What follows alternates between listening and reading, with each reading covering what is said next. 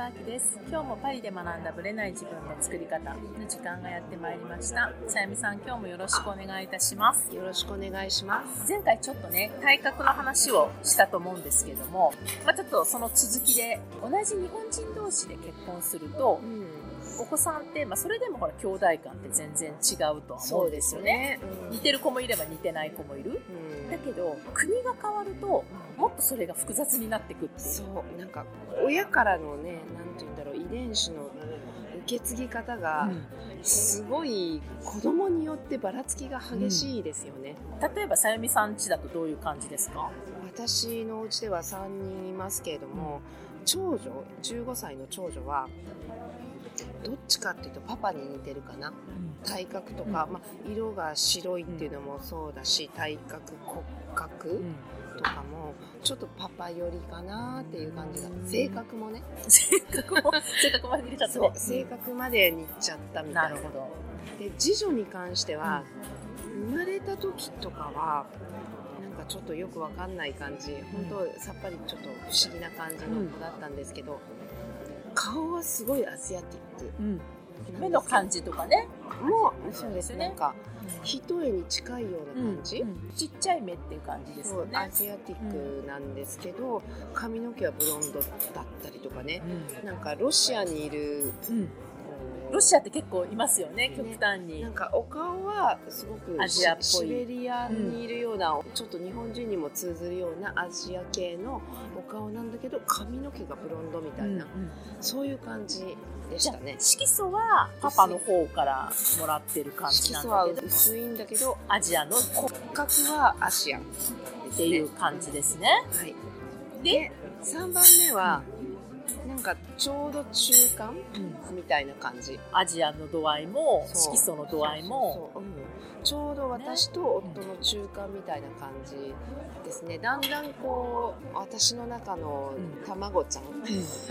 卵子がいろいろ働いたのかな、うんだんだんにこう中和していくように。あーわかんないですよ、たまたまそうなったのかなえ体格的にはどうなの？その上の子はパパなんだけど、体格は2番目、パパ3番目。2番目はねどっちかっていうと私に似てるか。な、うん、2番目はねすごいこう小柄だし、骨も細いし、あんまりこう欧米人っぽい感じじゃない、確かにね。姉妹で並ぶとちょっと雰囲気違いますもん全ね。然なんか別の、うんなんて言うんだろう家族っていう感じはみ。たいな、うん似てないですもんね確かにね。確かに。体格的にも身長も全然違ったり。たった2歳しか違わないんですけど上の子は166とかもうなんか170センチ近くになってきてますし真ん中のねその妹の方はもっとちっちゃい私と同じぐらいですねああ、身長本当。まあ、それでも普通な感じうん。そうよね。ですね、年齢的には。で一番下はガリガリ。ガリガリで。でも色はやっぱ白いよね。色。白いですね。あと骨はしっかりしてますね。これはパパに似たかなってう。やっぱ色素系はパパの方が出てるね、みんなね。結構ちはなんかね私の色素は出ないみたい肌の色素はね。そうみんなパパに似ちゃったかなって感じですね面白いですよね。体格もそうやって違うし、肌の色感も違うし。でもね次女だけは生まれた時に退院しようとする時に横断が出てうん。あ、黄色くなるやつそうね。黄色くなって2日間ぐらいなんか日焼けマシンみたいなあのに入れられたので彼女はやっぱりどっちかっていうとあ。アジアなんだと思うんですよね。うん色っぽく出てるのね。はい面白い。確かに横断チェックってありますよね。ありますねで許容レベルより なんていうの下というか上というか、うん、横断が出てたので日焼けマシンみたいな赤ちゃんでゴーグルつけて入ってましたよ。ね。あ、2日間やらなきゃいけな2かった。日間やってました。それで数値がアクセプタブルな、うん。OK なところに行くまでは、まあ、出れないっていうそ感う毎日その日焼けマシン。じ。日焼けサロンをそう入るっていうね。やってたっていう感じですよね。そうでしたね。だから多分彼女はおそらくこうアジアティックな感じが強かったんじゃないかなやっぱり、うんやっぱ一番出るのは体格とその色素髪の色目の色肌の色。骨骨感ね。ですね、うん。は一番出ますよね、うちはその骨はね私ほら骨格診断やってないからうん。さゆみさんほど骨にあんまり注目はしてないんだけれども基本的に上の子は肌の色髪の質感全部夫なんですよ。うん。だけど顔は私にそっくりっていう目がねそ目だけがアジアっていうふうによく言われてだから見た目的にアジアが入ってるっていうのはすぐ分かるっていうふうに言われるしだけど欧米人から見たらあんま変わんないと思うんですけど日本人から見るとやっぱ肌は白い。そうですね。色白っていう感じがするのでだからそういう意味では骨格的にはちょっと私わからないけど、まあ、あのひょろひょろ感を見ると今多分180近くあるんですけでども旦那様に近い感じですよね。細い感じですね、で下はですね 下はねこれはね本当に不思議なんですけど私ね妊娠中に夢を見たことがあってうん。自分の息子に会ってる夢を見たの。うん。でその顔が2番目の2番目の時に妊娠中に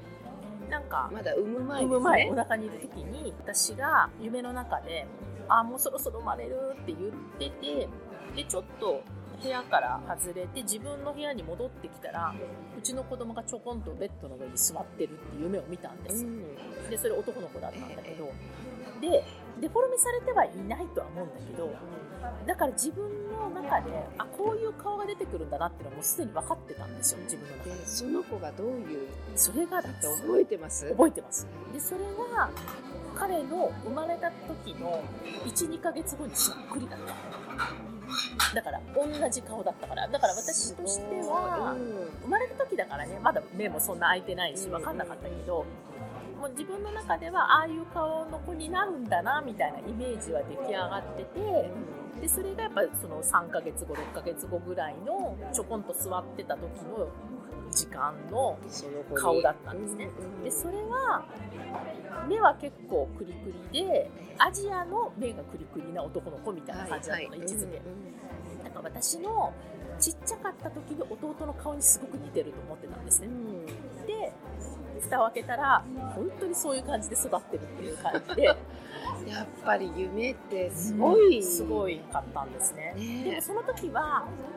まあ赤ちゃんだからなんですけど肌は白かったイメージなんですけど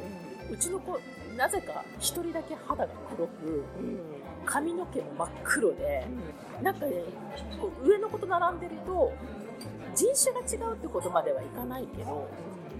時々だから下の子はアジアよりもラテン系に見える。ラテンっていうかだから南米。はいはい。だからペルーとか。もうちょっと肌の色が濃い感じですね。髪も真っ黒で。ででもちょっとほらスペインとかとはまたちょっと違って。の血も入入ってってでもちょっとアジアっぽいような、うんうんなんかこうねつわなかります。あるんですよね。かペルーとかにいる感じ。ね。そう。だから下の子はちょっと南米っぽく見えうん。るだからこうパパと並んでると多分親子に見えない。そうですよ。確かになんかうちの次女がパパといてもあんまり親子に見えないか見えないでし私に似てるから、ね不思議ですよね。ね。まあ、私と似てるかどうかもわかんないんだけどで下の子と上の子の体型もやっぱ違ってて上は本当にひょろっと細いだけなんですよ、うん。まあ筋肉はあるんだけどえ下の子はもうお尻がプリップリなんですよ。えでもねそれってそれこそこう本当に南米とかあとはアフリカ大陸にいる人たちのプリプリのあのすごいボリュームあるかっこいいお尻。あれがあるんですよ、ね、あれがあるんですよそれはある意味すご日本くない？人にはない体型じゃないですか、ね。そういうのあのプリプリ感は。そうで作ろうと思ってもできないんですもんそうあれだけはね。でヌヌさんが、うんヌヌさんって幼稚園行く前までにねお預けてた、ね。お世話になってた、はい。預けてもらってた知ったさんみたいな。ねあ、知ったっていうかうちは預けに行ってたんだけれどももうそのマダムが、まあ、赤ちゃんしか見てないじゃないですか、彼のお尻はいいわよねって昔から言ってた私赤ちゃんの時から言ってた。このプリプリ感は同じ赤ちゃんを見ててもこのプリプリ感は全然違うわって言ってたからうん。まあ赤ちゃんの時からそういう感じだったんだけれども。すごいフランス人のヌヌーさんにお墨付きおの墨付きもらった。彼女はねポルトガル系の人だったんだけど、うん。だからたくさんね、見てきてるから。見てるからね、でやっぱり上の子のお下がりをいっぱい引き継いで洋服をね、まあ、そういう意味ではエコノミックで経済的なんだけれどもパンツだけは合わない推しがプリプリプリだから。プリすぎて下のだから2歳離れてるからね履けなくなったら下の子に回そうと思うと下の子は太ももで止まっちゃう。んですそうなんですね。そう。だからもう早めにね。私にねプレゼントしてくださったりそうそうそう。本当ありがたいんですですよね。だからやっぱり体型は違うなと思っていてだからといって黒人ほどバーンと出てるわけではなくなんかこうプールとかね水泳やってる子だから水着姿になったりすると遠くから見ると結構細く見えるんですよ。えだけどえお尻だけは。そう触ると なんかすぐ触りたくなるんだけど触るなす触るなとか言われるですねでもそれってなんか水着モデルとかねいいかもしれないですね将で来もね今まだちっちゃいからっていうのもあるけど上の子の方が足だけパーッと伸びてるから、う足めっちゃ長いんですよ。パンツがどれ履いても短いみたいな、んうん。だから体型的にはバランス的には上の子のがモデルで下の子はプリはいいんだけど モデ体型的にはちょっと足短めかもしれない、まあ、あのこれから伸びるかもしれ多ないけど。分こう目的に合ったモデル？そう。一応どっちもモデルエージェンシーに登録しておいてそれぞれの欲しいモデルさん。いやーねチックなモデルが欲しければうちの下の子はいいけどもちょっと髪は剛毛だしね。なんかあんまり。だからあの髪の剛毛さが私よりもうちの夫よりも剛毛なんですよ。だから日本の血を引き継いでるんじゃないかなっていうぐらい硬くて、こっちの子って髪の毛柔らかいじゃないですか。そうです一般的にはね。でこう髪の毛さらっとしてる感じ。でまあ猫っ毛の子もいるけどこんな剛毛いるっていうぐらい硬くてあのチクチクする感じ。そ うなんですね。なんかいや本当子供によって全然。きっと遺伝子検査をしてみたらいいんじゃないかしら、ねしたいですねもしかしてあきさんのご先祖様がもともとは九州なんですよね。だけどもしかして九州でも沖縄とか、またこうもしかして台湾とかわかんないですよ。なんかいろいろねもしかして全然予想もできなかったようなところから来ているということもね。ありえますよね。まさみさんもでもずっと九州ですよね。ご両親両方九州。でもね私の父に聞くと名古屋方面からの落ちぶれ節だったらしい。なのであもともと九州じゃないみたいです。そうなんだ。母方は九州です。そう。母方は隠れキリシタンですからあそうなんだ。うん。なんだか不思議なあファミリーですよね。我が家なんも、かねやっぱ九州は九州でもねいろいろきっと場所によってあるでしょうしね。ね、だからね不思議な。ファミリーで。でまたねそこにフランスの血が混じっちゃったうちの子たち。でフランスの中でもいろんなフランスがいますからね。そうですね。うちの主人は初めて見た時フランスには見えなかったです確かに。フランスで北欧の人かなと思そった、うわかる。身長もすごく高いからね。そうね。まあフランス人って幅が広いですよね。本当。一概にフランス人って言ってこれっていうのじゃないですもんね、あの典型的なフランス人ってどんな顔って言われてもわかんない。あまりにも多民族でミックスしまくってるのでね。だから余計その血も入ってきてるから、はい多分ねいろんな体格になっちゃってるみたいな感じ。こうやっていろいろ混ざることによってハイブリッドになっていくなのでっていく。よしと考える。強くなっていく部分もあるし、はいでこれがまた成長とともにどういうふうになっていくかっていうのもね。面白い。それをね観察するのも面白いですよなとね思うので、うん。まあちょっとうちは多分遺伝子検査やってみたいと。すごい楽しみですね。はい、さみさんちも私ももしよかったらやってみようかなと思います。はい、それでは本編スタートです。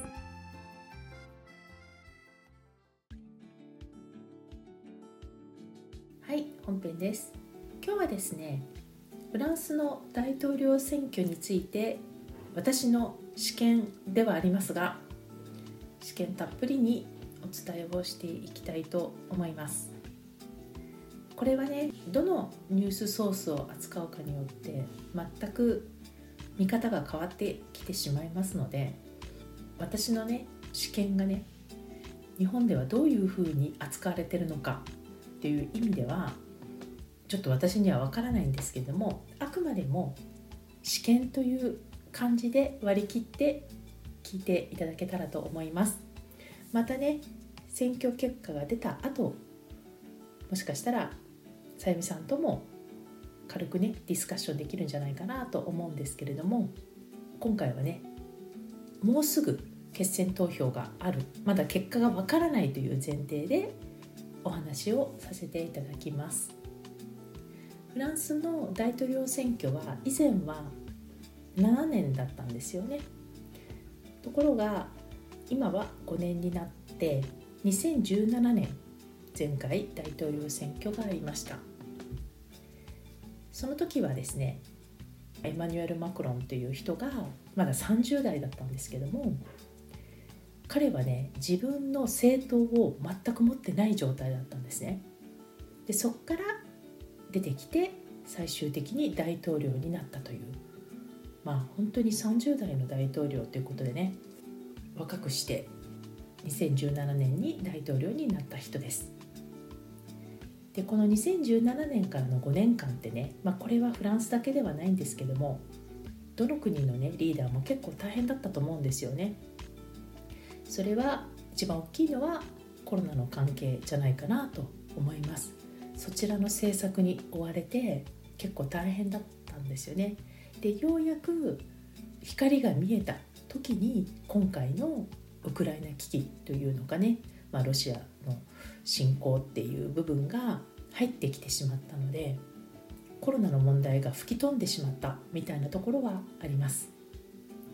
で特にねヨーロッパで直接関わってるじゃないですか。特にエネルギー問題なんていうのは非常に大きな要素なのでいろんな面でね経済的にも政治的にもみんなが巻き込まれていくというかね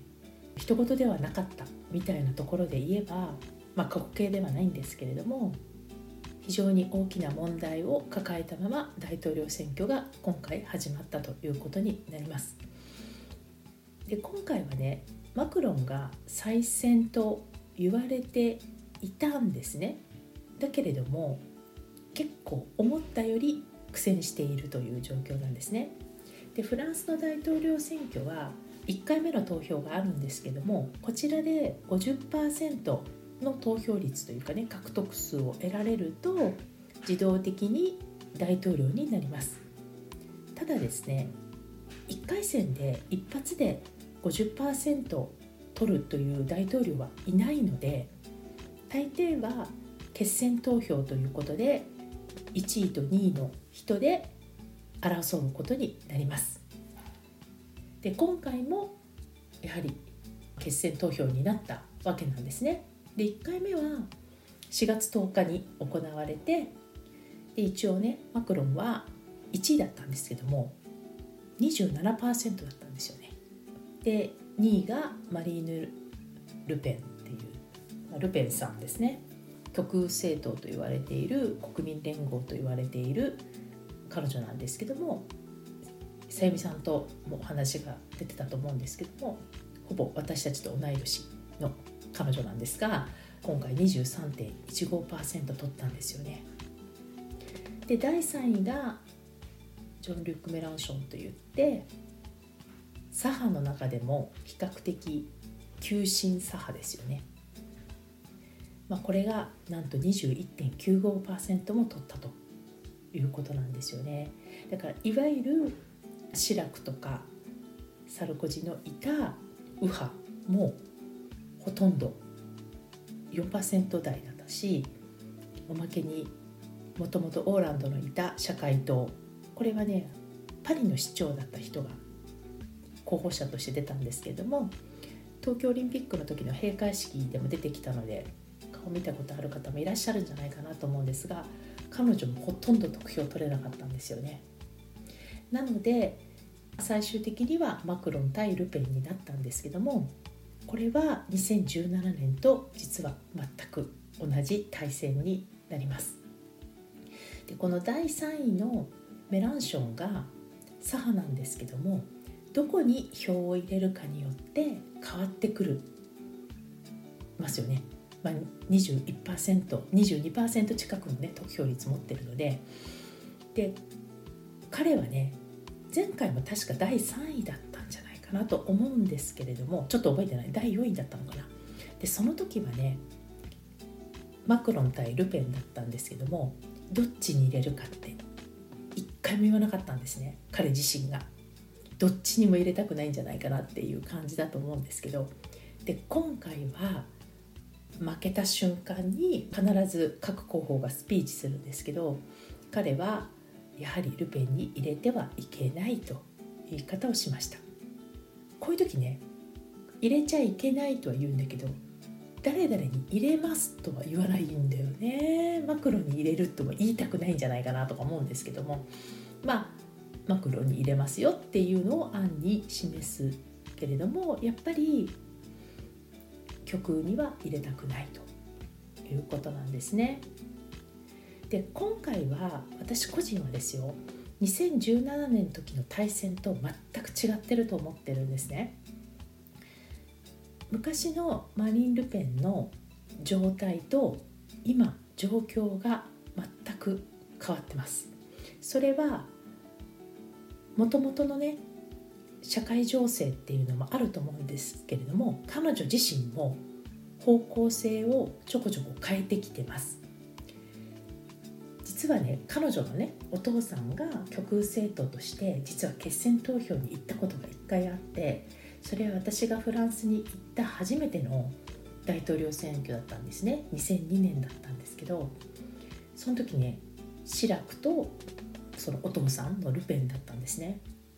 でこの時はやっぱり大ムーブメントというんですかね極右政党を大統領にしてはいけないみたいな感じですごい盛り上がって最終的にはシラクが90%以上獲得したんだと思います。でましてや大統領候補の必ず討論会があるんですけども候補者のねもう志らくは拒否したと。極右の人討論するなんてことはしませんみたいな感じで断ったんですけどその後その娘がね引き継いでやっていったわけなんですが彼女はねその極右の中でもかなりマイルドにはなってます。お父さんほど過激ではない。だからそういう意味では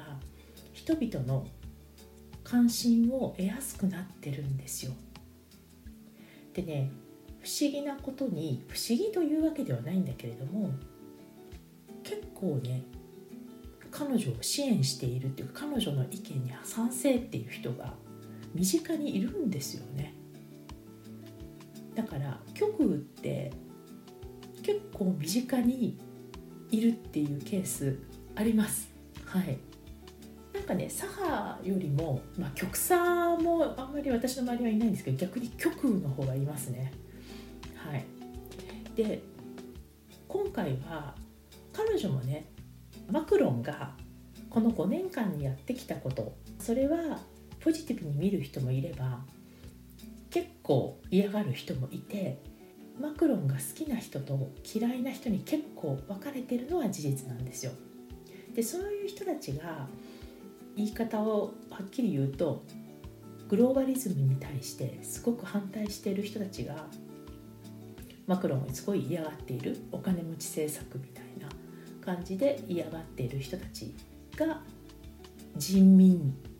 に向くために極右か極左に流れてるっていうのは結構あるんじゃないかなと思います。まあ、そういう意味ではルペンが票を拾ってるんですよねそういう人たちの。だからこの5年間の間にいろんなことがあったんですねフランスは黄色いベスト運動のこともあれば自由と言いながらワクチンを強制したりとかところどころでね反対運動が起こるようなことが実際起こっていたし、まあ、そういうのに対してルペンがね票を集めてるっていうところはあります。だから2017年の時と比べたら僅差になっています。正直。であと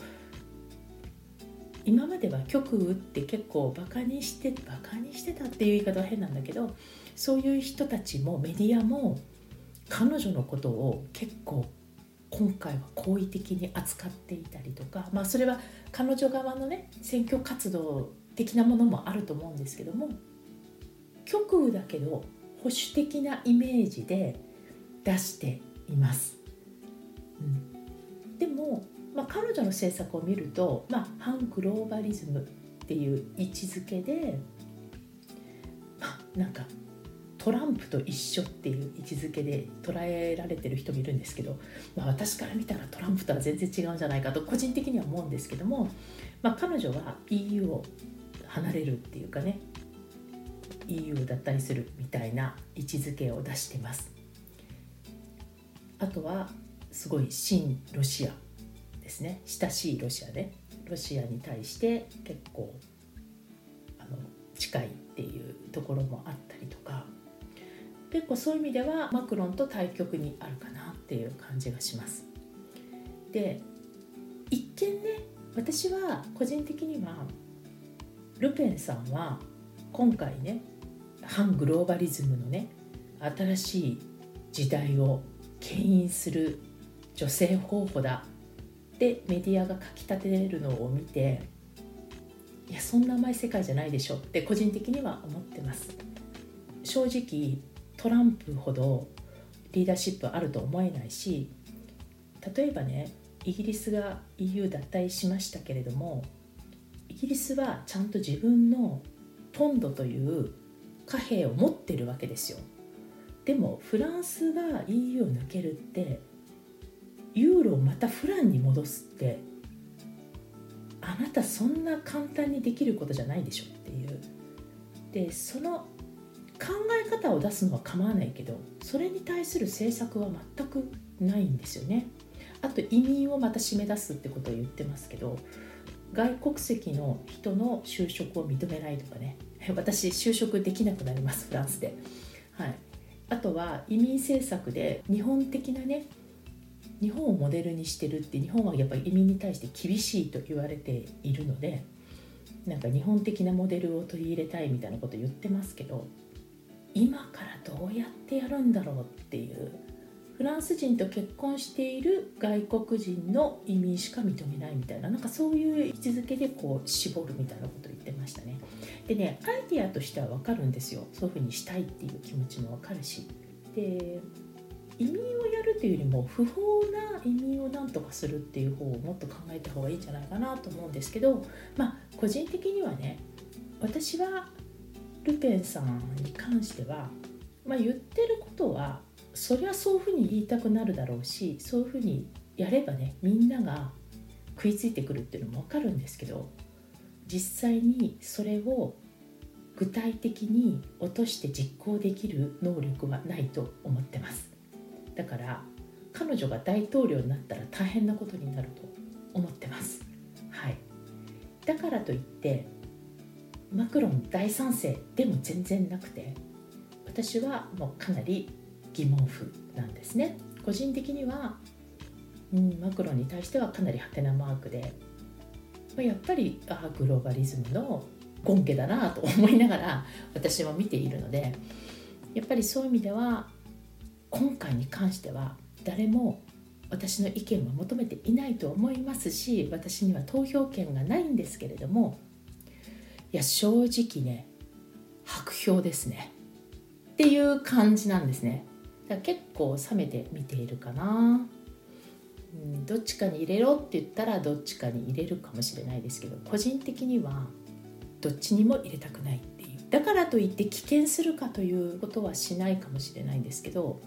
まあでも白票だよね個人的には。っていう感じです。まあこのままいけば多分マクロンにはなるだろうとは思うんですけどね、まあ、それはそれでねこれからの5年間がどうなるかっていうのはうーんちょっとね考えものかな。同時にルペンさんがなった暁にはフランスはとんでもないことになるとも私は思ってますので新しい時代のね幕開けだみたいなことを言ってる人に対してはいやいやいやそれは外からそういうふうに見えるだけで中はとんでもないぞと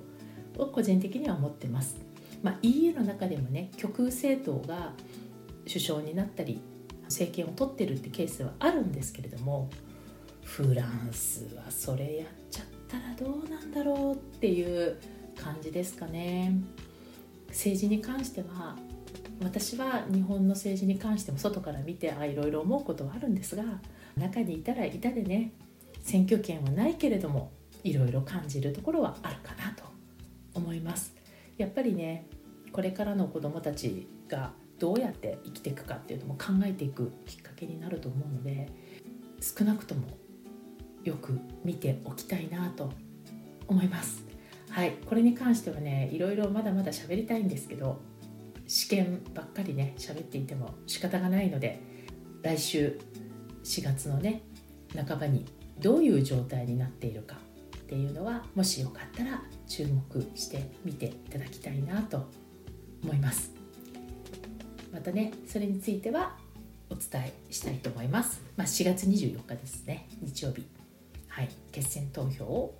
どうなるか楽しみにしていてください。また来週お会いしましょう。ありがとうございました。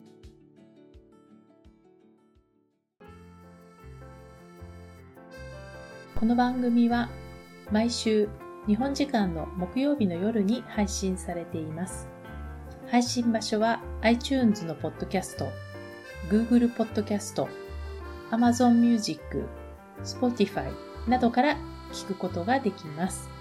YouTube も時間差はありますがアップされています。iTunes のポッドキャストは登録ボタンを押していただくと自動的に新しい回が配信されます。また、週2回 Facebook とインスタでライブを行っています。ポッドキャストとはまた違う視点でマインドについて、願望を叶えることについてお伝えしていますので、ぜひよかったらこちらも参加してください。アーカイブは期間限定で見れますので、詳しくはパリプロジェクトのホームページをご覧ください。パリプロジェクトで検索していただければすぐに見つかります。また次回お会いしましょう。